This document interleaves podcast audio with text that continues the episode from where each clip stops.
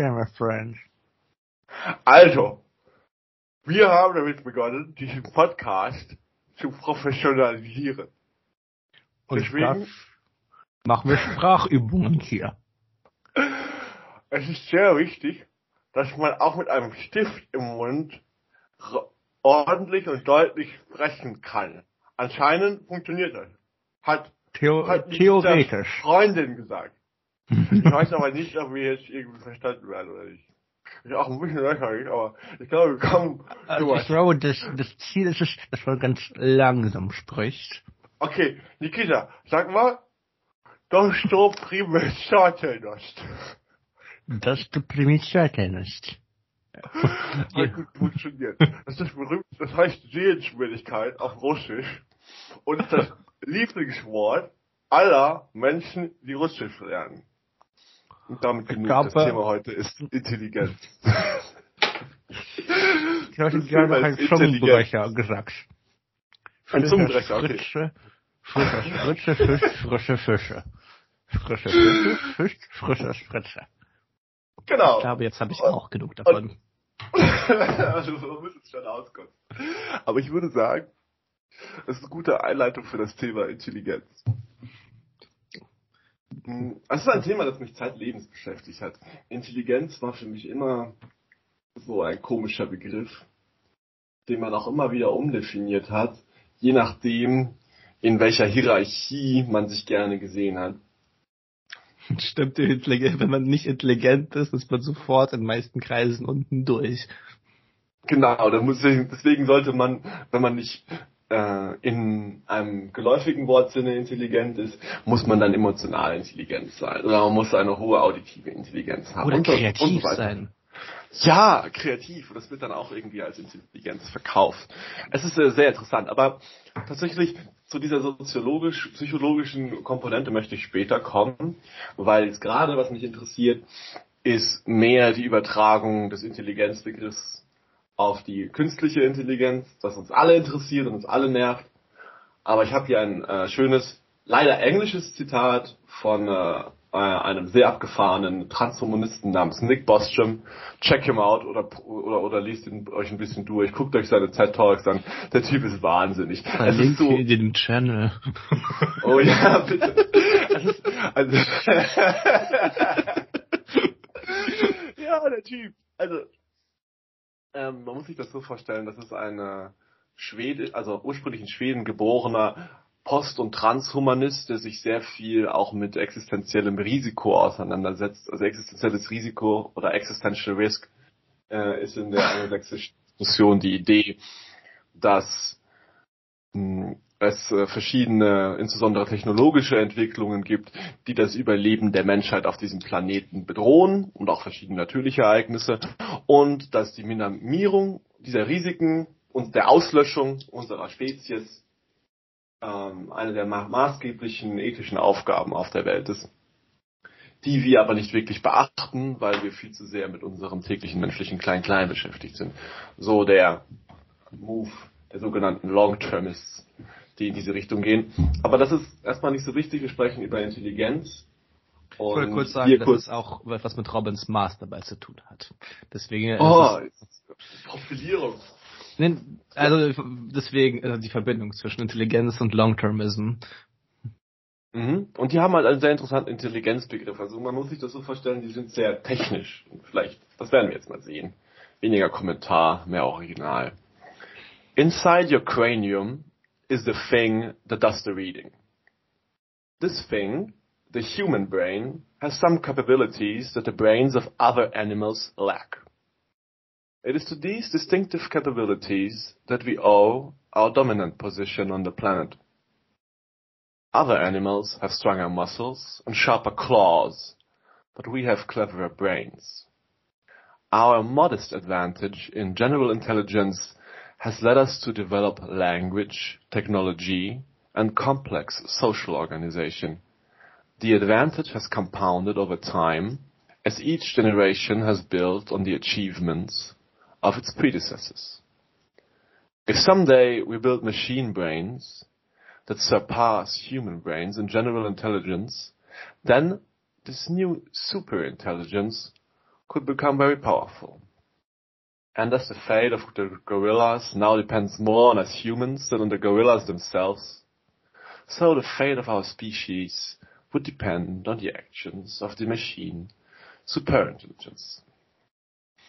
So, das ist das sehr einfache Anfangsargument eines Buches namens Superintelligenz, das äh, Bostrom geschrieben hat 2014. Und was wir hier sehen, ist zunächst die Idee, dass es unsere Intelligenz ist, die, die vielleicht nicht mal so viel größer ist als die von Tieren, aber die aufgrund ihrer besonderen Beschaffenheit es uns erlaubt hat, unsere bekanntermaßen verhältnismäßig dominante Stellung auf diesem Planeten zu erlangen. Und dieser Gedanke wird weitergedacht in Bezug auf eine mögliche andere Intelligenz, eine größere, eine anders beschaffene Maschinenintelligenz, die, wenn sie größer und stärker ist als unsere, notwendigerweise uns ablösen muss. Denn was immer Intelligenz ist, es scheint dasjenige Charakteristikum zu sein, was unsere Macht bedingt und was zwangsläufig, jetzt wird der Gedanke implizit weitergedacht, die Macht einer anderen Entität mit einer höheren Intelligenz bedingen würde. Und die uns gewissermaßen able äh, ablösen würde als die, die Herrscher dieses Planeten. Und Also ich, das also, ist das, was sehr interessant ist. Ich frage mich, was da los ist. Ich lasse dich, ähm, ich lasse dich ein, einhaken, genau hier. Was ist hier los? Nikita, sag mir, was da also los du lässt hier derjenige, der Fragen stellt dir. Äh, ich bin eher einfach fasziniert davon, dass, also das Argument scheint einfach so zu sein, wir haben Brains und wir sind intelligent und wir können ein krasseres Brain bauen, das irgendwie krassere Sachen macht als unsere Brains zusammen. Ist es das? Es ist ganz einfach. Es ist wirklich dieses ganz triviale, logische Argument. So, okay, da gibt es ein krasseres Brain, das krassere Sachen macht als mir. Und die Idee ist dann sozusagen noch eines rekursiven Prozesses, dass wenn dieses Brain krasser ist als wir und krassere Sachen machen kann als wir, dann kann es auch etwas erstellen oder etwas herstellen, das noch krasser ist als es selbst oder sich selbst enhancen und verbessern, so dass es selber als Intelligenz nochmal krasser wird und und dann nochmal als noch krassere Intelligenz sich nochmal krasser selbst verbessern Okay. kann.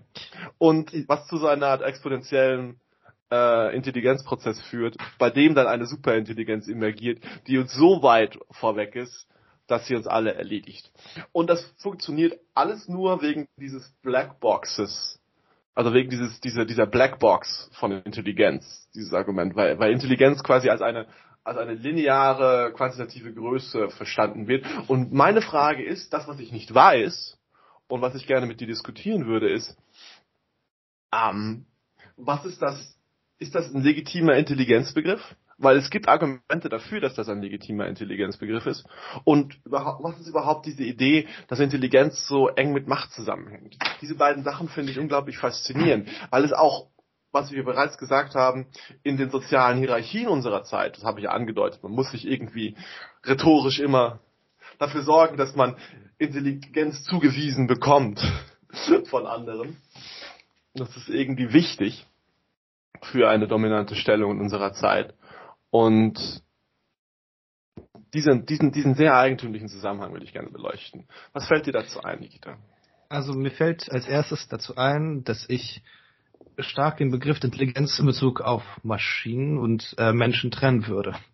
Und, äh, und der Grund dafür ist, dass Menschen einfach lebendige Körper sind. Und das bedeutet nicht, dass wir einfach nur Emotionen haben, sondern es bedeutet letztendlich, dass wir einen zweckhaften Gebrauch unserer Intelligenz eingeübt haben. Das heißt, äh, der Grund dafür, warum wir intelligent geworden sind, ist, dass wir, und verweist auf unsere früheren Podcasts von Thomas Sello, wir wollen einfach bestimmte Sachen erreichen, zum Beispiel zusammen interagieren, zusammen äh, Nahrung beschaffen, zusammen etwas erbauen. Das heißt, wir haben aber letztendlich ganz physische, körperliche Bedürfnisse. Also mit einem gewissen Philosophen D'Arexon gesprochen, wir haben die Zentriertheit. Und wir haben eine, unser Körper ist hier in der Welt und er hat bestimmte Bedürfnisse. und er hat bestimmte Begehren. Also der Unterschied ist einfach Bedürfnis, er muss sich selbst erhalten, Begehren, er möchte etwas Neues kennenlernen, auch körperliches. Und insofern ist Intelligenz eine Reaktion des Lebendigen auf die Umwelt, behaupte ich erstmal. Oder einfach eine sinnvolle. Und die, was wir jetzt mit Intelligenz beim Computer bezeichnen, ist eine andere Sache. Ist zwar auch eine Sache, die Menschen machen, sich Sachen, äh, Sachen identifizieren, Sachen äh, simulatorisch durchspielen, antizipieren, aber letztendlich äh, erlöscht die menschliche Intelligenz nicht darin, dass wir einfach nur ein, eine Simulation durchspielen, sondern dass, wir, dass sie auch einen bestimmten Zweck erfüllt. Von daher glaube ich, es ist ein, ein Fehler, beides mit einer Hard- und Software-Metapher zu vergleichen. Computer haben eine Hard- und Software, aber das Brain allein als eine Hardware bezeichnen, die besser ist als die von anderen Tieren und dass Kultur eine Art Software, eine Matrix ist, mit der wir einfach nur funktionieren, halte ich für einerseits richtig, also äh, um bestimmte Sachen sich zu vorzustellen, aber zugleich bedenkt es nicht mit, dass es auch ein Handlungsintention gibt. Auf, aufgrund derer, derer wir anfangen, intelligent zu werden. Was auch immer es ist. Da, da möchte ich einhaken. Das ist so, hm, war auch mein intuitiver Kritikpunkt oder auch meine intuitive Frage.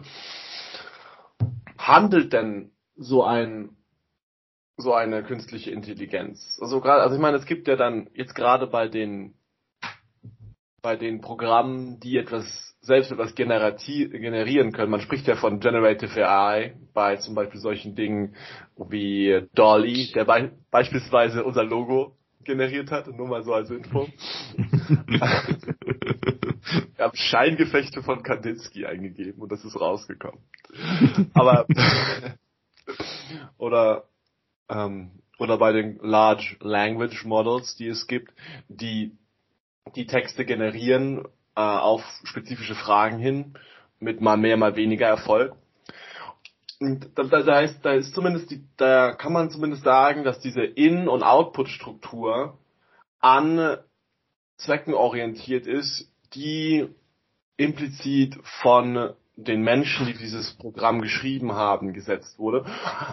Aber wir haben bis zu einem gewissen Grade die Kontrolle über den Output, der gegeben wird, aufgegeben, weil der Output auf einer Berechnung, also auf einer eigenständigen äh, Berechnung beziehungsweise einem eigenständigen Training von neuronalen Netzwerken ähm, basiert. Und an der Stelle würde ich sagen, also was, was ich damit sagen möchte, es gibt, wir haben einen Teil unserer, man könnte sagen, Agency, unserer Agenz, unserer Handlungsfähigkeit, abgegeben mhm. an den digitalen Diener. Wir haben, wir haben gesagt, wir haben nicht gesagt, zeichne das und das und das auf die und die Weise, sondern wir haben nur gesagt, zeich, probiere mal mit deinem Verständnis von dem, was du von Scheingefechte und Kandinsky hast, äh, ein, ein Bild zu malen, das dem nahe kommt. Mache das quasi mit, mit, mit, mit dem, worauf du trainiert bist.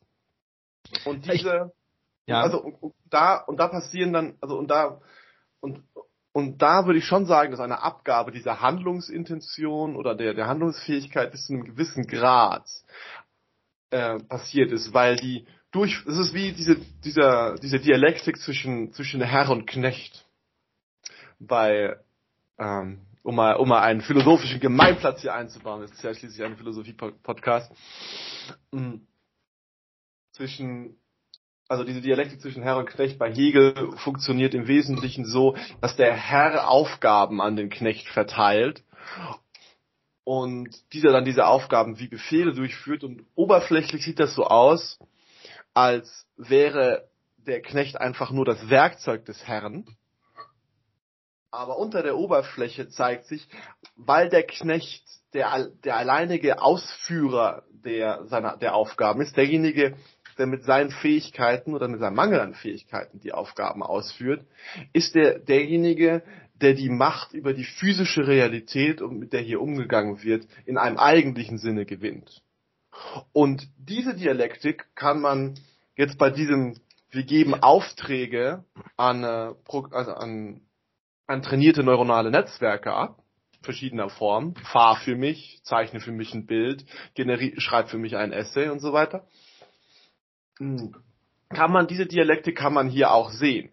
Das heißt, das heißt, wir übergeben schon in dieser sehr primitiven Form, wo wir noch weit davon entfernt sind, von so etwas wie einer AGI, also einer General Intelligence zu sprechen. Wir geben schon Handlungsfähigkeit oder Handlungen, die wir normalerweise als genuin menschliche Handlungen verstehen würden, an das System ab. Und das ist, und an der Stelle würde ich sagen, kann, könnte man davon sprechen, dass auch so etwas wie eine, eine leibliche Intentionalität in das System eingebaut wird. Ähm, ich frage mich dann, ob wir diese Hegels-Metapher so weiterspinnen müssten und sagen, dass die Maschine dann irgendwann ein Verhältnis zum Ding entwickelt. Das bedeutet, dass wenn man jetzt, wenn man jetzt Hegels Dialektik weiterspinnt zwischen Hegel, äh, ja, Herr und Knecht. Das bedeutet, äh, ja, der, der Knecht nimmt jetzt gerade die Befehle an von dem Herrn. Also wir sind gerade Menschen als die Herren und äh, die Knechte sind unsere Maschinen. Aber ich wage es nicht zu sagen, dass der nächste Schritt jetzt auch dann so folgt, wie es bei Hegel tendiert ist, nämlich, dass dann die Arbeiter oder die Knechte einfach eine eigenständige Gemeinschaft bilden, die unter sich äh, Verhältnis zu, ihrem Produ zu ihrer Produktivität entwickelt, zu den Dingen der Welt. Und ich frage mich, was es bedeutet, was es in dieser Metapher bedeuten würde, dass die Maschinen ein Verhältnis zu ihren Daten entwickeln würde. Das wäre äußerst spannend, aber ich glaube, mir scheint... Das wäre so absurd, wenn das wirklich der Prozess wäre. Das wäre also, so absurd. Ich glaube, ich kann es mir einfach nicht visuell oder einfach gerade, meine Denkfähigkeit reicht jetzt gerade für nicht aus. Aber ich glaube, genau das bringt uns... Was heißt dieses Verhältnis zum Ding eigentlich? Aber ja. Mich bringt das eigentlich zu der Frage ist, was eigentlich eher auf der Seite der Intelligenz steht. Ist es eher die Fähigkeit, Antworten zu generieren auf Fragen oder ist es eher die Fähigkeit, Fragen in bestimmte Richtung zu stellen, die aber von bestimmten Problembewusstsein zeugen. Also ist es jetzt gerade intelligent von uns gewesen, jetzt gerade äh, ein, ein, ein Programm zu fragen, unser Logo zu erstellen? Ja, wir haben erstens, wir haben, war intelligent, wir haben ein Problem erkannt. Hey, wir haben kein Logo. Und dann meinten wir, es ist gut, ein Logo zu besitzen. Also das ist immer so ein Abwägen. Und dann haben wir gefragt, wem können wir diese Aufgabe dann delegieren?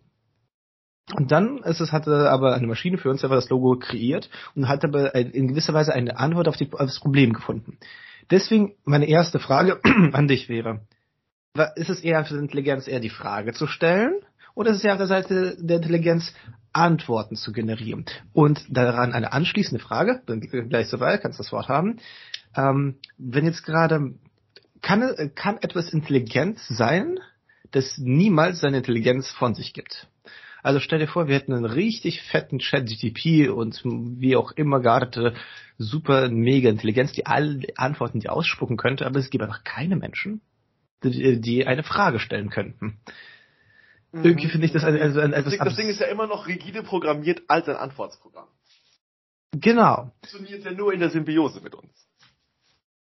Das stimmt.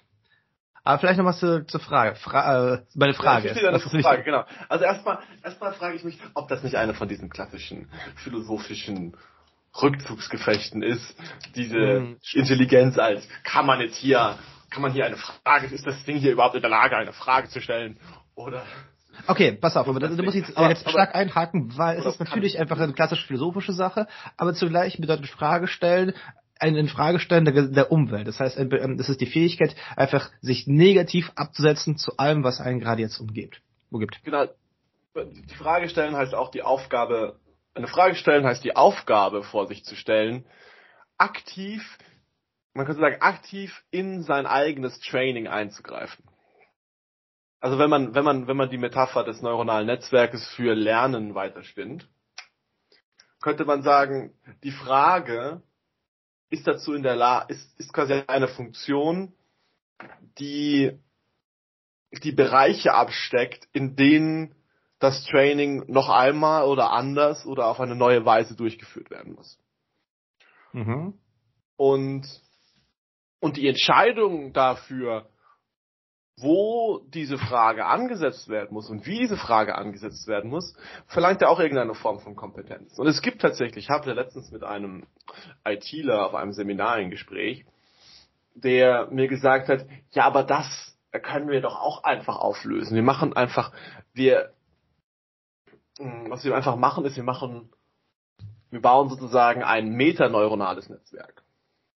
Also ein metaneuronales Netzwerk im Sinne von, dass dann dass dann, dass dann anhand von Daten und von der Erfolg, quasi von der erfolgreichen Problemlösung oder der Erfolg, dem erfolgreichen Lernen ähm, lernt in Bezug auch, also jetzt muss ich einen Schritt zurückgehen, damit das verständlich ist, was ich hier mache.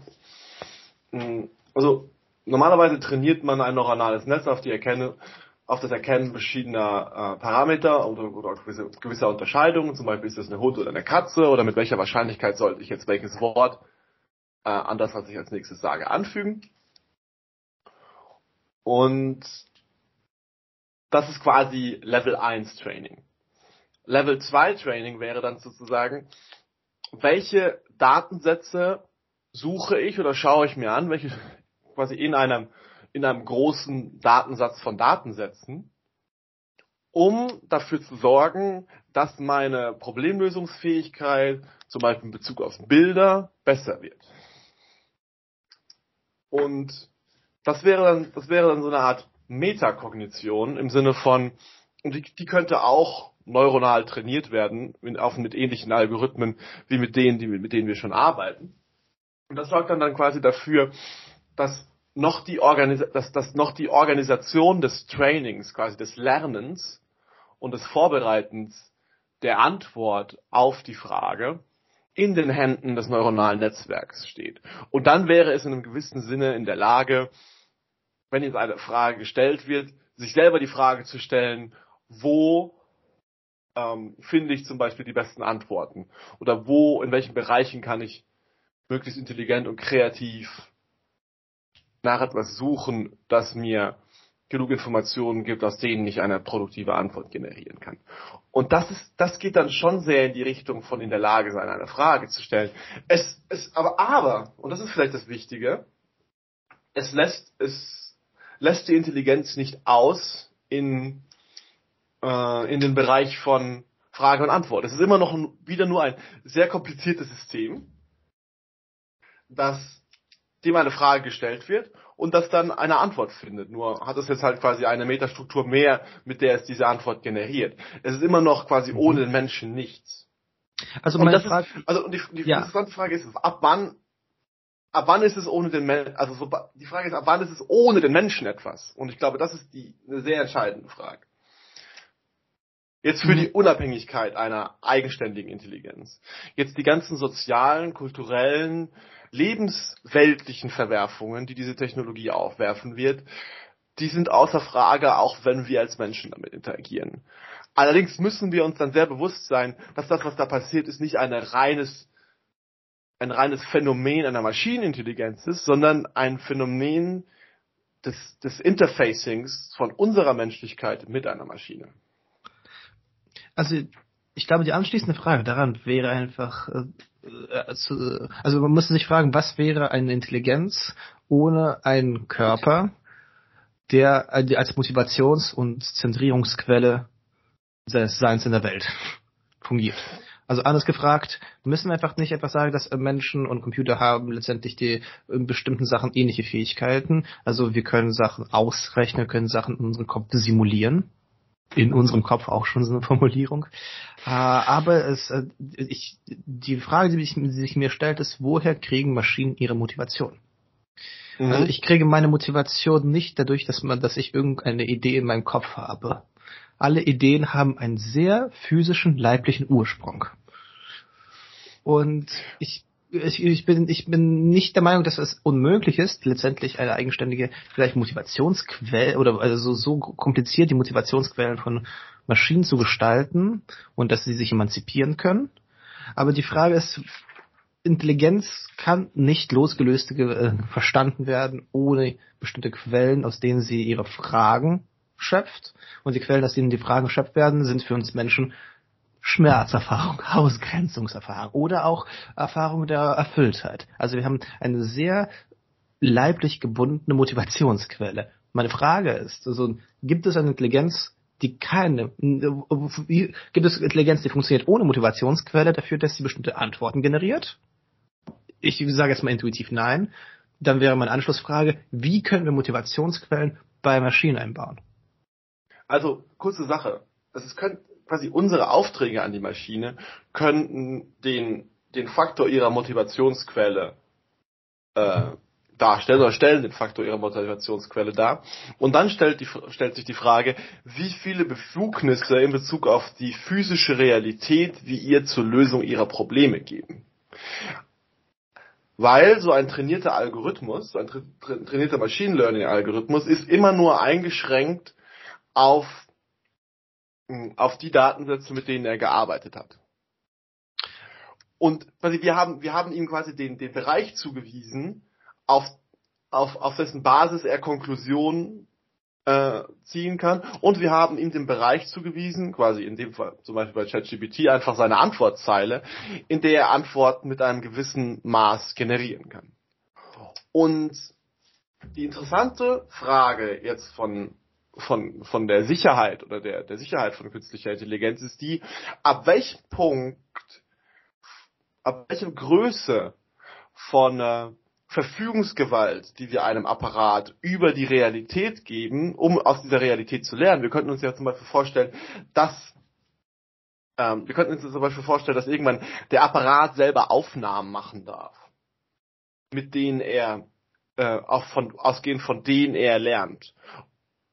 Und dann fängt er zum Beispiel an, weil er weil, quasi und der ist quasi könnte sich das so vorstellen, eine Kamera auf Rädern, die durch die Gegend fährt und in Abhängigkeit von einer bestimmten Frage, so in Abhängigkeit von einer bestimmten Frage Datensets in der Welt sucht, mhm. mit denen es ähm, mit denen es eine Antwort generieren kann. Was wäre das, was wäre das zum Beispiel eine gute Frage? So irgendwie Kartografie der Umgebung. Kartografie der Umgebung oder ähm, oder oder stelle mir stelle mir die, die, die Vogelpopulation in einem bestimmten Wald vor oder so. Mhm. So etwas in der Art. Und dann fährt das, fährt, fährt das Ding da rum und, und sucht die ganzen, hat schon Begriff davon, was ungefähr ein Vogel ist und, und sucht dann die ganzen Vögel. Und, und es könnte, also, und es könnte jetzt im Bereich einer solchen Aufgabe, ich kann es mir jetzt mit der konkreten Aufgabe, die ich hier gemacht habe, nicht unbedingt vorstellen, auch passieren, dass das dieses Ding, das hier durch die Gegend fährt und diese Autonomie hat, durch die Gegend zu fährt, vielleicht auch in die, in die, in die private Wohnung von Menschen einbricht und in dieser Wohnung und dieser Wohnung Menschen beim Vögeln filmt. Also das war natürlich ein, quasi ein, ein schlechter Witz, aber du verstehst, was ich meine.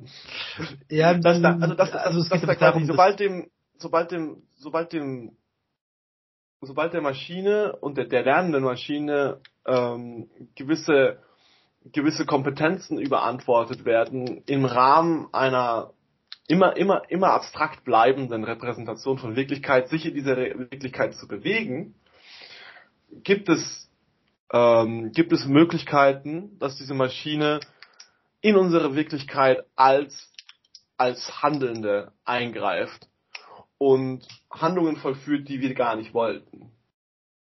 So wie, so wie wir auch nicht genau dieses Logo wollten, sondern einfach nur mal ein paar Vorschläge gemacht haben und uns dann halt für das entschieden haben, was am besten aussah. Okay, nee, also die, ich glaube, ich, ich finde diesen Punkt extrem spannend, weil es ein bisschen mit dem zu tun hat, für, für das ich mich interessiere, nämlich die Autorität und wie da aus bestimmten Befehlsgewalt man doch ähm, seine eigene Lösungsvorschläge und äh, Wege finden kann. Das heißt, der Punkt jetzt beim Roboter oder bei der Maschine, Roboter ist so ein veralteter Begriff, äh, wäre... Ein tschechischer Begriff, by the way. Ich bin ja gerade in Prag.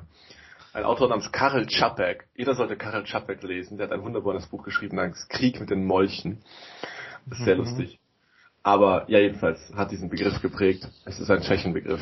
Reden wir ein weiter. Tschechenbegriff. Ich glaube, es hat Isaac Asimov aber sehr berühmt gemacht mit meinem Freund der Roboter.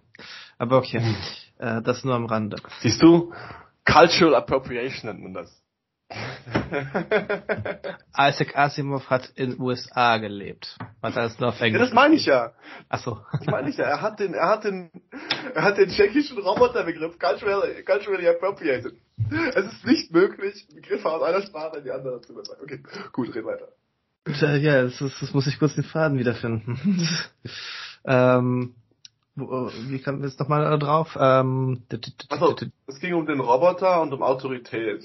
genau, stimmt, danke dir. Jetzt habe ich wieder den, äh, den Faden gefunden. Nämlich, Sorry. wenn man kann, alles gut. Ähm, wenn man jetzt gerade einer Maschine einen Befehl gibt und sie aber diesen Befehl so abstrakt und gewaltig nimmt, dass sie einfach dadurch ein sehr großes Maß an Autonomie gewinnt. Es ist genauso, wenn ähm, ich erinnere mich, dass ich in meiner äh, Grund, äh, Grundschulzeit hatte ich äh, eine Wette verloren und schuldete einem Freund Chips-Tüte.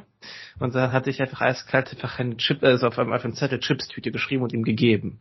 Und als er sehr wutend brand, hat wutend brand mir das gegeben und meinte, ich hätte gerne eine, äh, äh, ich hätte gerne eine richtige Chips-Tüte. Und meinte ich, okay, und habe einfach das Wort richtige davor geschrieben. Und ähm, Das war ein Troll. ich weiß, ich hatte kein Geld. Es tut mir auch bis heute leid. Anton, falls du es Das siehst, ist die russische. Kreativität. Das ist die russische Gopnik-Kreativität. Oh, ich bin stolz auf dich. Vielen Dank.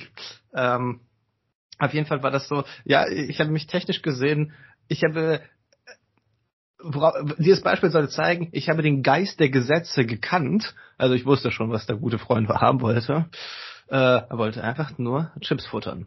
Aber ich habe aber diese Unmöglichkeit genau zu beschreiben, was man will, in allen den Befehlen, sorgt dafür, dass man mit genügend böswilligem Willen eigentlich äh, sehr die das verzehren kann, was eigentlich die Intention des Befehls gewesen ist. Also Ja, oder auch mit genug maschineller Stupidität, mit genug rigoroser Interpretation dessen, was ja eigentlich verlangt wurde. richtig, Das ist auch genau, so ein typischer Asimov-Move tatsächlich in seinen Geschichten. das ist auch möglich, genau. Das ist gerade, worauf ich hinaus möchte, ist, dass, äh, dass diese Autonomie des, der, der Maschinen dadurch entstehen könnte, dass sie auf eine gewisse Art und Weise dumm sind. Äh, dass wir einfach, dass äh, wir einfach nicht äh, die, den Geist unserer Befehle verstehen können oder wollen, das ist nochmal eine andere Sache, aber dass sie einfach so ganz, wie so Robin sagte, ganz stupide einfach jetzt gerade, man, man, ein Roboter fährt durch den Wald, macht Bilder von Vögeln, aber man möchte jetzt auch in äh, Häuser von Menschen reingehen und macht auch Bilder von, von, von Gemälden mit Vögeln. Oder Also, von Menschen, die vögeln, weil irgendwie sein Algorithmus rein sprachlich funktioniert. Quasi sein Input ist rein sprachlich. Und äh, er weiß halt aus irgendeinem Grund, ähm, dass das auch verknüpft ist. ich glaube, ich glaube, das ermöglicht den Maschinen einen riesen Raum von kreativer, von kreativen Antworten zu geben, auf die wir Menschen auch irgendwie bis zu gewissen Grad auch neidisch sein können. Ähm, einfach diese eiskalte Dreistigkeit zu besitzen, einfach sowas zu präsentieren als Ergebnis. Hier haben Sie mal die Bilder, die Population. ähm, Das ist auch die. Äh, ja. Doch, ich das, das hast du übrigens auch mal mit, mit irgendjemandem äh, gemacht, der von dir echte Liebe wollte. Hast du ihm einfach einen Zettel gegeben mit echter Liebe oder ihr einen Zettel gegeben, echte Liebe. Einfach Problem ist, dass ich als Mensch meine Motivationsquelle so habe, dass ich auch echte Liebe will. Ach so, also, deswegen konntest du dann, könntest du dann so nicht handeln. Ein, ein Zettelaustausch hat mir nicht genügt, nein. Stimmt, der Zettelaustausch funktioniert auch nur bei solchen abstrakten Incentives, die mit Geld zusammenhängen. Quasi, Äh, quasi nur von ausgehend von den ökonomischen Interessen kann man das dann machen. stimmt, die Motivationsquellen. Also wir sind wieder zurück zu Motivationsquellen von Maschinen. Ähm, ich glaube, dass die Frage ist, können wir einen Befehl den Maschinen geben, der so abstrakt ist, dass es eigentlich die Fähigkeit besitzt, einfach ähm, ganz, äh, durch die ich glaube, mein Punkt ist so. Wir könnten an der Maschine versuchen, eine Befehlsstruktur zu geben, die unglaublich abstrakt ist, und um diesen Befehl auszuführen, müsste diese Maschine sich unendlich viele Zwischenziele markieren oder sich selbst einfach aufstellen. Das heißt, zum Beispiel, finde Gott. So ein ganz abstraktes Ziel, keine Ahnung. Und, Genau, und äh, dafür muss dann die ganze, die ganze Erde komplett kategorisiert die ganze. Welt. Zum Beispiel als ein Genau. Das ganze Universum, genau. Das, oder ja. müssen, müssen, deswegen müssen jetzt äh, riesengroße Raumschiffe gebaut werden, die unsere gesamte ja. Ressourcen aufbrauchen. Wir verhungern alle, weil diese Maschine Raumschiffe baut. Also und sie verteidigt sich gegen unsere Verteidigung, also gegen uns. Die versuchen, versuchen irgendwie sie abzustellen, weil sie ihre Mission hat und sie weiß ja auch, dass es auch eine. Ja. Also das ist, das ist so diese ich, Theorie ich von ganz Boston. andere gerade Projektion, witzig. Ich hatte jetzt gar nicht an, so diesen Kampf gedacht, sondern eher, also es gab äh, Blumenberg schreibt in dieser Entdeckung der Neuzeit oder Legitimität der Neuzeit, dass eigentlich die das Mittelalter so krass gewesen ist ähm, in Bezug auf Wissenschaft, nicht, dass sie neue wissenschaftliche Entdeckungen oder Maschinen gebaut haben, sondern sie haben einfach alles kartografiert, weil alles, was auf der Welt existiert, auch ein Schöpfungsmakel von oder Marker von Gott tragen. Das heißt, sie hatten einfach sich zur Aufgabe gemacht, einfach alles zu äh, alles zu analysieren, alles in große Enzyklopädien zu packen und das und ich hätte es mir eher so vorgestellt, dass die Maschine einfach alles anfangen, einfach alles abzusuchen einfach alles zu sammeln und einfach mit äh, mit ähm, mit allem zu interagieren. Genau, die Frage ist halt, was der Begriff von alles ist, mit dem die Maschine operiert. Wenn alles, das Ganze alles, dann muss sie halt da auch irgendwann hin. Und ich genau, wann geht sie dahin? Das, ist, das, sind ja alles Dinge, die dann opak sind für uns und von denen wir, also, und von denen wir nicht genau wissen. Ich glaube, der entscheidende Faktor bei dieser ganzen Diskussion, die dann hier auch so ein bisschen ins Abstruse und ins Gedankenexperimentelle verliert, was ich an dem, im Allgemeinen an dem Diskurs auch nicht so mag, weil du dann halt schnell in irgendwelche super weirden Sci-Fi-Szenarien reingehen kannst, die mehr so gedankliche Masturbation sind als alles andere. Das stimmt. Also es ist nicht, nicht, dass das hier nicht gedankliche Masturbation ist. Ich meine, das ist ja unser, unser Brot und Butter. Ich weiß nicht, wir sind die Meister der intellektuellen Selbstbefriedigung. Noch verdiene ich durch damit. 24 Jahre intellektuelles Rumgewichse. So, das, äh, ich glaube, irgendwas so in der Art und Weise muss ich dann auch mal auf meinen Grabstein steigen. Hoffentlich sterbe ich nicht dieses Jahr, aber, aber egal. Klappt ganz Was ich, War ein großer Punkt war gewesen. Ist, können wir, also ich vielleicht noch mal, ich hatte den hm? großen Punkt gemacht, weil ich glaube, es, ich, ich, ich hänge mich immer noch an dieser Frage der Motivationsquellen für Maschinen auf. Und ich hatte einen Vorschlag gegeben, wie das Problem zu lösen ist, nämlich man hat einen, einen äh, sehr großen, äh, einen so abstrakten Befehl ihr erteilt, dass sie dann, dann gezwungen ist, sich selbst permanent neue Befehl, Zwischenschritte einzubauen, neue Befehle für sie selbst zu generieren und deswegen eigentlich, weil sie einfach auch eine Chronologie sicherstellen muss, in der sie alles erforscht, einfach es schafft, äh, das Ganze äh, ganz unvorhersehbar zu wirken, weil wir nicht wissen, was sie brauchen. Ich glaube, das einzige Problem ist, dass sich die Maschine dann aufhängt bei diesem Befehl. Genau, beziehungsweise die Frage ist an der Stelle quasi, welche, welche Kompetenzen hat sie, diese Befehle auszuführen? Also, führt sie diese, also die Kompetenz quasi durch den Wald zu fahren und die Vögel aufzuzeichnen, ist jetzt irgendwas in der physischen Kompetenz in der Welt, aber die auch eine bestimmte Begrenzung hat. Das Ding kann nur fahren und aufnehmen das Ding kann nur fahren und aufnehmen und am Ende die Kategorisierung ähm, aufzeichnen. Und dann bei, bei diesem Fahren können halt Dinge passieren, also die unter Umständen gefährlich sind. So, keine Ahnung, vielleicht fängt es an, auf eine richtig abgefahrene Art und Weise zu fahren. Vielleicht fängt es an, Leute zu überfahren, wenn es groß genug ist. Das weiß man ja alles nicht. Verstehst du also, was ich für mich, für mich ist der, das, das, das Problem dieser eigentümlichen, dieser, dieser, der eigentümlichen Spaltung zwischen sehr hoher intelligenter Fähigkeit und dem absoluten Mangel von Kompetenzen in der Welt, hm, den wir jetzt aktuell beobachten von bei, bei, bei, bei Algorithmen. Hm, für mich ist das die entscheidende Frage. Quasi, und es gibt so Leute wie Nick Bostrom, die behaupten, dass quasi aus einer, aus einer hinreichend entwickelten, intelligenten Maschine sozusagen Kompetenzen von alleine emergieren, weil diese Maschine, wenn sie, wenn sie genug Informationen über alles hat, über die Physik und so weiter, vielleicht sogar in sich selbst, in ihrer eigenen physikalischen Wirkung etwas erzeugen kann, quasi in den, indem sie ihre, ihre eigenen Schaltkreise irgendwie steuert. Also das ist ein sehr komisches Argument.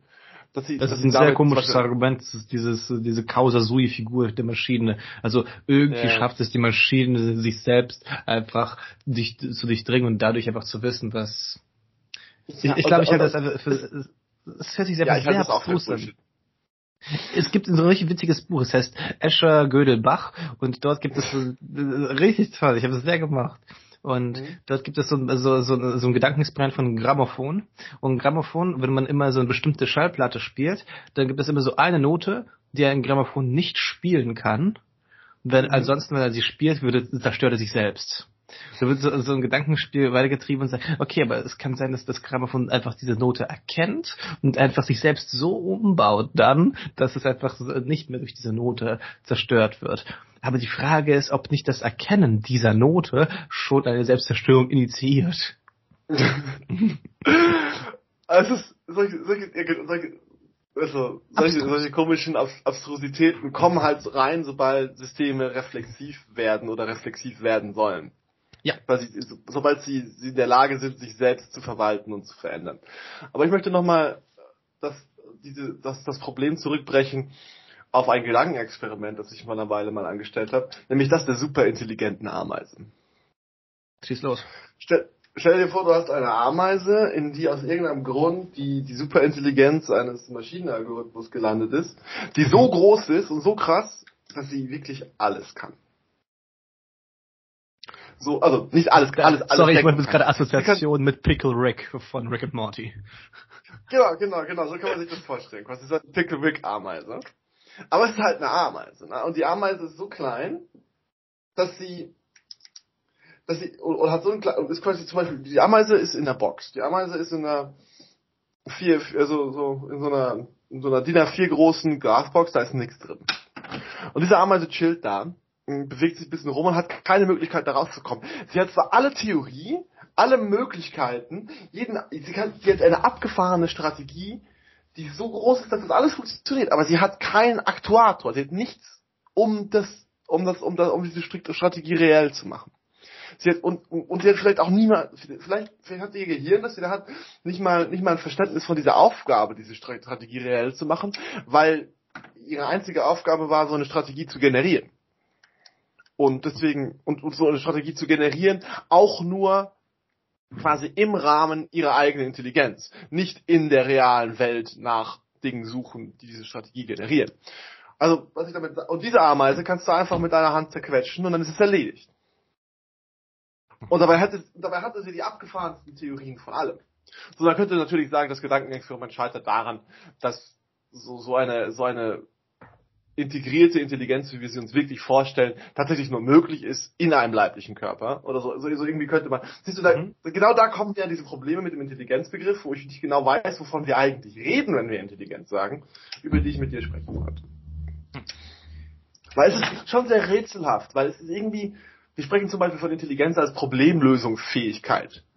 Aber Problemlösungsfähigkeit impliziert die reale Fähigkeit, das Problem zu lösen und nicht nur die nicht nur die mentale, repräsentative Manipulation des Problems.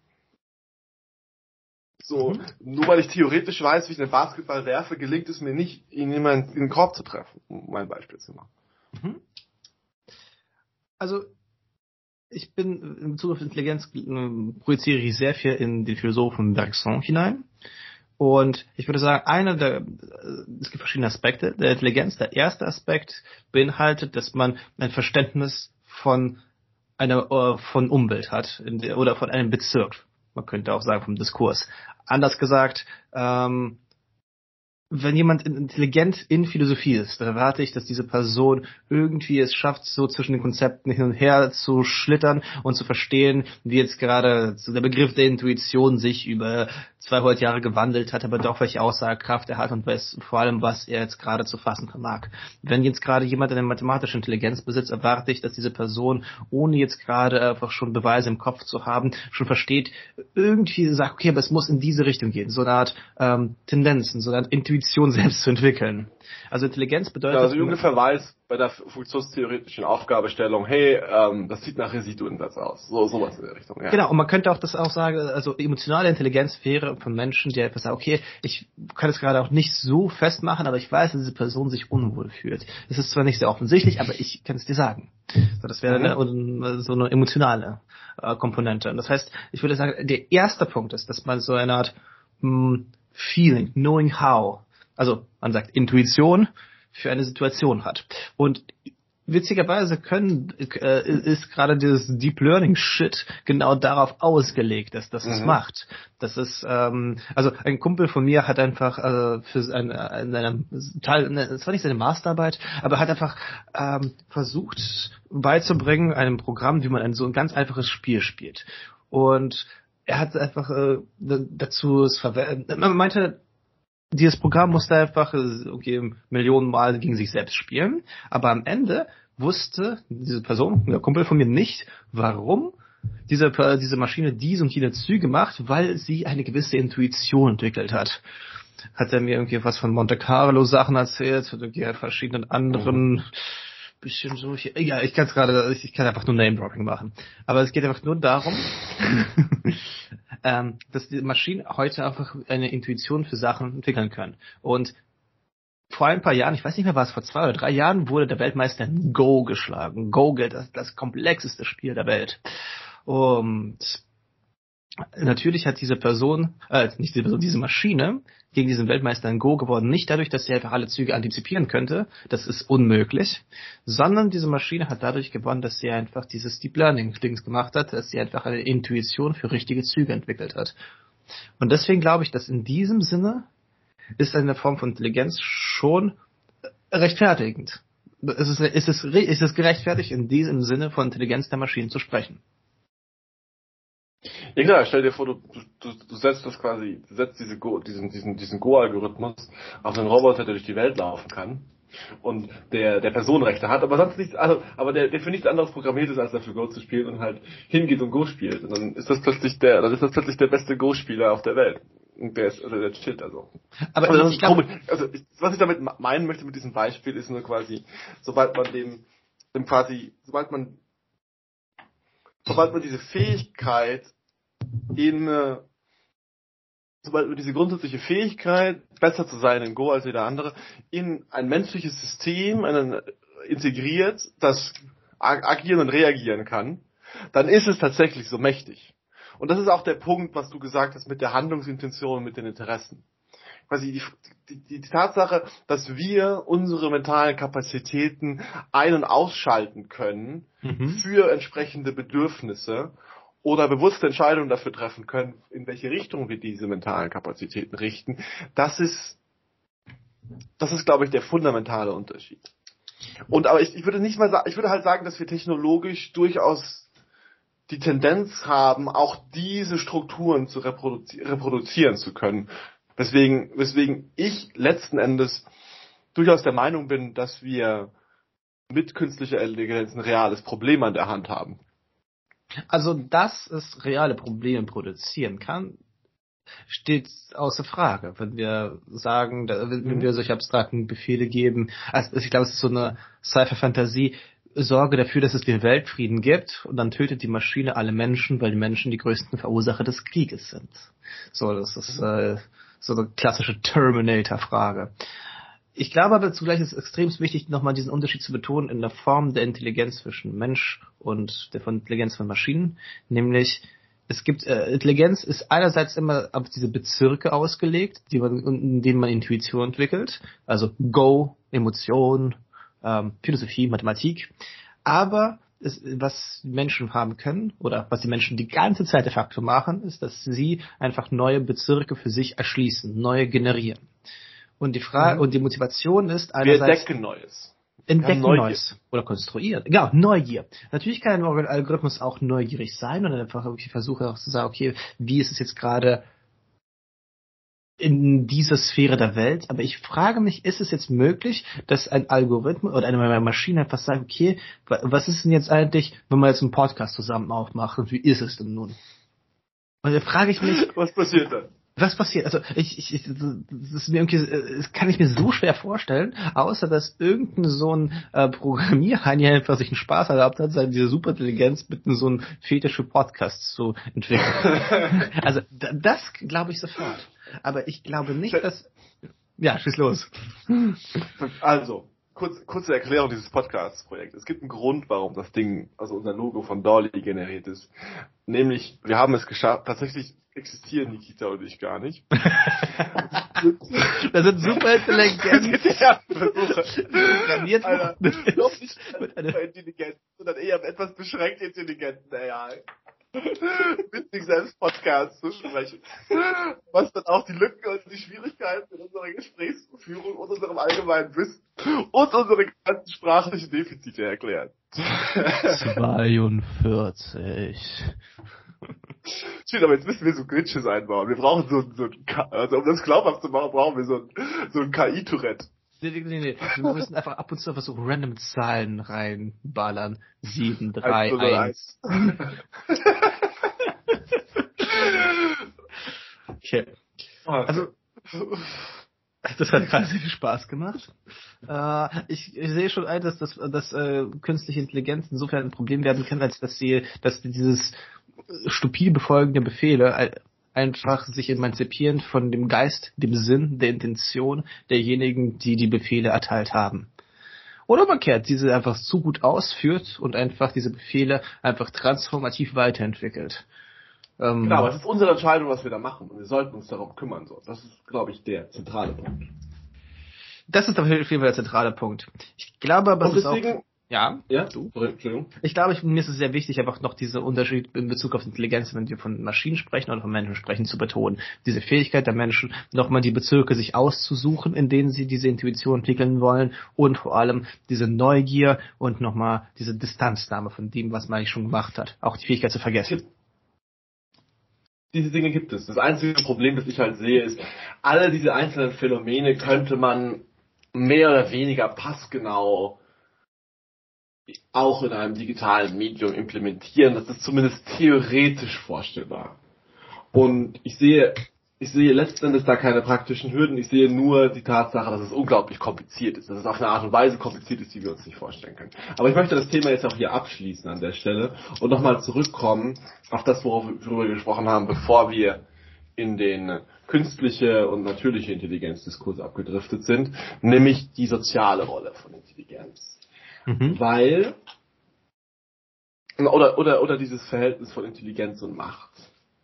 Dieses also dieses Ding, dass wir unsere Achtung für Menschen oder auch unsere quasi unsere soziale Organisation irgendwie auch auf stratifizieren auf der Basis von wer weiß mehr und dass wir das auch manchmal so als Proxy für Kompetenz verwenden.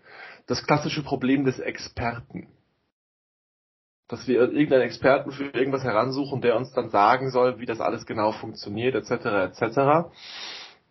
Bei dem aber manchmal gar nicht dieses integrierte Wissen über den Sachbereich vorhanden ist, sondern er hat einfach nur 50 Bücher darüber gelesen und weiß angeblich, aber meistens nur aus zweiter Hand und ohne richtige Erfahrung, wovon er da spricht oder hat einfach nur seine pers persönliche Perspektive, zum Beispiel die ganzen virologischen Experten, die in- uns in Corona beraten hatten, aber von der politischen, ökonomischen und soziologischen oder auch psychologischen Dimension der Geschichte keine Ahnung hat. So, was ich damit, was ich damit sagen möchte, ist, dass, ähm, dass wir so einen Fetisch des Verstehens haben oder einen Fetisch des intellektuell oder auch in oder auch in einem abstrakten Maschinenmediums Repräsentierens, der das viel größer macht als die tatsächliche Fähigkeit, etwas in dieser Welt zu verändern. Ich meine, das ist ja gerade das, dieses, dieses Ding, das wir so im Akademischen auch sehen. Ich war gerade drei Tage auf einer Kafka-Konferenz. Die Menschen sprechen und sprechen und sprechen und die Wirkungen, die dieses Sprechen und Sprechen und Sprechen hat, ist einfach weiteres Sprechen. Das ist in Ordnung. Oder wo es ist, ja. Das, ist, das, ist, das ist in Ordnung, aber was ich, aber was ich sagen möchte, was ich sagen möchte ist, sie haben trotzdem immer noch das Bedürfnis nach ihrer Relevanz in der Welt und versuchen diese Relevanz auch irgendwie zu verteidigen mit rhetorischen Akten. Und das funktioniert auch erstaunlich gut. Und der, der ganzen Sache, dem ganzen Projekt wird unglaublich viel Achtung gezollt, obwohl quasi an Weltveränderndem wenig passiert. Also, also Weltveränderndem nicht im Sinne von die ganze Welt verändern, sondern Weltveränderndem im Sinne von Wirkung haben in der Welt. im Sinne von Wirkung haben und Wirkung bezüglich eines mehr oder weniger bestimmten Zieles haben.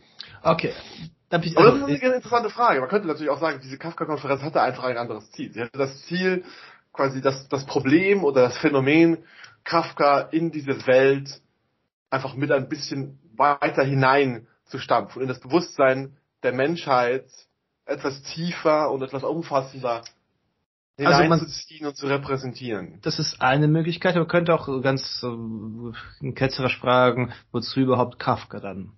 Äh, ist Kafka auch nicht einfach äh, so Literatur, die nur weitere Literatur generiert? Äh, Genau. Ich würde dafür gerne mich aus meiner philosophischen Toolbox bedienen und äh, den guten Spinoza rausholen. Nämlich, Oh Gott! ähm, Oh Gott! Ich gehe, ich gehe, ich gehe, ich gehe direkt. Hm, Ja, ja, ich weiß. So, bei dir kann man nur Hegel und Heidegger rausholen. Äh, aber Spinoza hat eine sehr schöne. was, was man von Spinoza mitnehmen kann, ist die Relevanz der Theorie. Äh, ist nicht, dass du etwas dabei tust. Das ist die Relevanz der Praxis. Die, die, Theorie, die Theorie, was die Theorie macht und wo- wo- wodurch auch die Philosophie an sich legitimiert ist, dass sie eine äh, stabilisierende Maßnahme für Handlungszusammenhänge kreiert.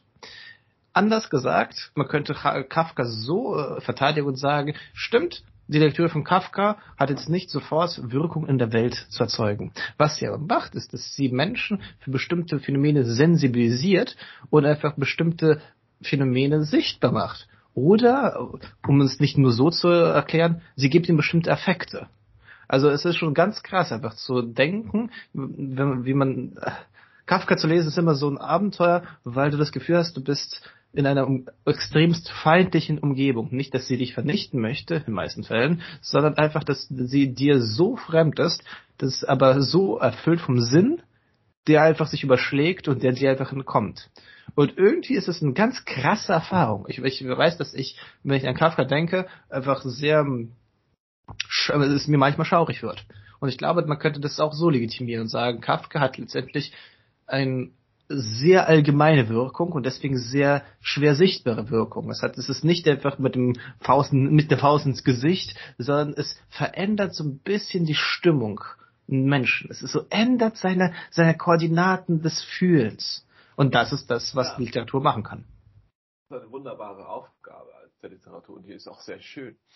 Ich finde es halt nur sehr interessant, dass man, dass man an der Stelle Riesenprobleme bekommt, wenn man das Ganze, wenn man das Ganze wirklich zweckorientiert oder Gesellschaft, an eine gesellschaftliche Relevanz orientiert denkt. Weil man dann einfach sagt, okay, das ist auch wichtig, das verändert das alles irgendwie und aber es ist quasi ohne ein gewisses Ziel. Quasi ist das Kafka-Gefühl denn wirklich besser, weil das Kafka-Gefühl ist immerhin das, äh, das Gefühl eines relativ jung gestorbenen, bei Frauen unerfolgreichen Tuberkulären. Ich weiß nicht, ob das jetzt so mein Vorbild ist. Also du verstehst, was ich meine. Ich Und verstehe. auch den, der mit seiner Ich- Familie jetzt muss ich- Probleme hatte, der jetzt muss ich sich reingrätschen und- intellektuellen Elitismus, Elitismus gegenüber seiner Familie vergraben hat. Was soll ich, was soll ich denn damit? Könnte man sagen. Das ist natürlich ein sehr aggressives Argument. Ich muss sagen, ich finde Kafka lesen eine der geilsten Sachen, die ich mir vorstellen kann. Aber da könnte Ich verstehe den Punkt, aber zu zu diesem Punkt äh, würde ich einfach ganz klassisch sagen, dass wir seit der Mitte des 18. Jahrhunderts einfach eine neue Disziplin haben, die Ästhetik. Und die Ästhetik ist dasjenige, was sich von zweckrationalem und moralistischem Denken befreit hat. Das heißt, wenn du jetzt fragst, was ist denn, wenn, äh, Goethe schreibt seinen Werther und darauf fangen sich junge Schö Schnödlinge, schneidige Schnödlinge, sich umzubringen an, war es dann so gut, dass, äh, sorry, ich, ich, finde es einfach so, so merkwürdig, einfach daran zu denken, dass sich Leute wegen Werther umgebracht haben. Das ist Ähm, schon seltsam. Aha, also ich, einfach dieser Gedanke, dass das gewesen ist. Ich frage mich, ich sollte es mal fact checken. Ich habe das Gefühl, dass einfach so viele Leute bei der Umgebung sagen, das stimmt. Ich habe es aber niemals nachgegoogelt. ähm, aber zurück zum Thema. Also man könnte argumentieren, dass das Buch einfach schlecht war für die Gesellschaft, weil Leute sich umgebracht haben. Gehen wir mal davon mal aus. Und ich frage mich dann, äh, aber der Punkt ist doch eigentlich, dass es eine andere Kategorie ist. Das ist eine ästhetische Kategorie, die die Sinnlichkeit erzieht. Es erzieht, äh, es erzieht den Menschen. Es erzieht ihn in seiner Gefühlsstärke und Gefühlsbreite. Und dafür ist es ist einfach nicht die- das Moralisieren notwendig.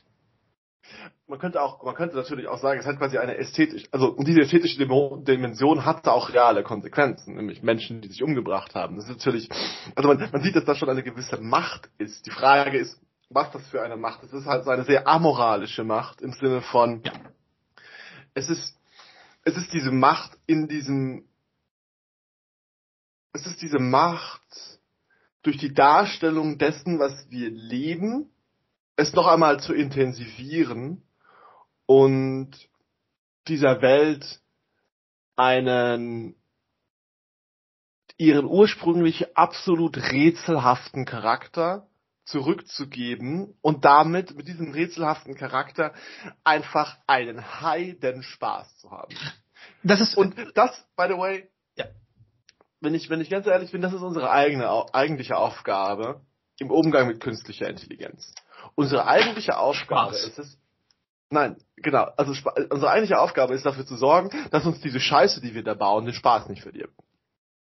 Also ich meine, ich meine das, also ich meine das so in einem absur äh, allgemeinen Sinne, so im Sinne von, wir müssen halt, wir müssen dafür sorgen, dass es, dass es, wir müssen dafür sorgen, dass es die Lebensbedingungen, die wir als Menschen haben, ganz unabhängig wie gut es ist, ganz unabhängig davon, wie krass es als Intelligenz ist und so weiter, das ist überhaupt nicht wichtig. Das Einzige, was es nicht darf, es darf unsere Lebensbedingungen und unsere, unser, unser, unser Glück und unseren freien Selbstausdruck und unsere Möglichkeit, dieses Geschenk am Leben zu sein, zu schätzen, nicht einschränken. Das ist die das Aufgabe, dürfen nur wir wir- uns selbst durch den das können wir nur uns selbst antun, genau. Natürlich sollten wir auch daran arbeiten, dass wir selbst es uns nicht antun, weil das ist auch etwas, was wir mal kulturell, kulturgeschichtlich ähm, analysieren sollten oder eine Frage stellen. Es ist faszinierend, wie fähig Menschen dazu sind, ihr eigenes Unglück herzustellen und ideologisch zu rechtfertigen. Aber das ist eine Aufgabe für einen anderen Podcast. Finde ich auch. Worte? Sorry? Letzte Worte? Ähm, erst, äh, er, meine er, ersten Worte wären eine Anmerkung zur Literatur. Literatur ist nicht für mich nicht nur Intensivierung des Lebens. Es kann auch sein, dass es eine Distanznahme des Le vom Leben ist und dadurch ermöglicht es uns auch Sachen zu sehen, die wir sonst ungerne sehen würden. Also ich würde schon gerne den Karl Mohr aus Schillers Räubern nicht gerne in Realität begegnen. Das ist schon eine sehr tragische Gestalt, genauso wie sein Bruder. Aber irgendwie sie zu sehen, diesen diese Daddy-Issues aus dem späten 18. Jahrhundert zu betrachten, ist schon toll.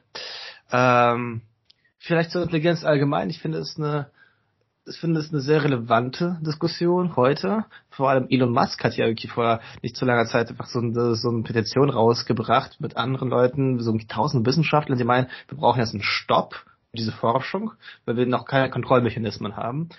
Irgendwie ist es ein sehr sinnvoller Einwand. Ich ich glaube, ich würde einfach mich dem anschließen, einfach nur aus dem äh, Grund, dass Elon Musk einfach dort und irgendwie die anderen Leute, die das unterzeichnet haben, Spezialisten auf diesem Gebiet sind. Sie wissen Also das, außerdem finde ich es gut, mal ein bisschen zu chillen. Wir sind viel zu schnell unterwegs mit diesem ganzen Bullshit. Wir könnten auch einfach mal ein bisschen chillen und in der Sonne liegen. Was, was also das? Vögel ist auch wichtig. Vögel, Vögel. Klimawandel ist gerade ein Problem, wo wir schlecht chillen können. Ich glaube, Wenn wir alle in der Sonne liegen und chillen, dann ist das aber mit dem Klimawandel auch kein Problem mehr. äh, keine, es gibt keine Sonne. Okay. Also, ähm, es ist, ich glaube, es ist ein sinnvoller Vorschlag von Elon Musk und von, und Co. Ich äh, frage mich einfach nur, ähm, wir haben jetzt gerade in diesem Podcast, äh, dieser Folge schon so zwei Schienen, also ich glaube, äh, kam durch einmal so die philosophische Schiene, die Unterscheidung zwischen Mensch und Maschine, finde ich eine sehr sinnvolle Frage. Aber zugleich war auch unser äh, großer Punkt endlich, obwohl es vielleicht diese Unterschiede gibt, gibt es auch natürlich auch Ähnlichkeiten, aber vor allem ist die Gefahr eine reale. Dass da ähm, nicht klar, weil die Motivationen von diesen Maschinen, die wir gebaut haben, sich emanzipieren können von unseren Intentionen, stellen sie eine reale Gefahr dar. Das ist auch so eine total dämliche Sache im Diskurs klassischer, normaler Philosophen, gerade aus Deutschland, dass sie, dass sie sich einfach gefangen nehmen lassen von dieser defensiven Haltung von, ja, das ist nie echte Intelligenz, das spielt doch keine Rolle. Ich meine, das machen sie nicht mehr so viel inzwischen, aber sie haben schon diesen, immer noch diesen Habitus und ich halte das einfach für dämlich.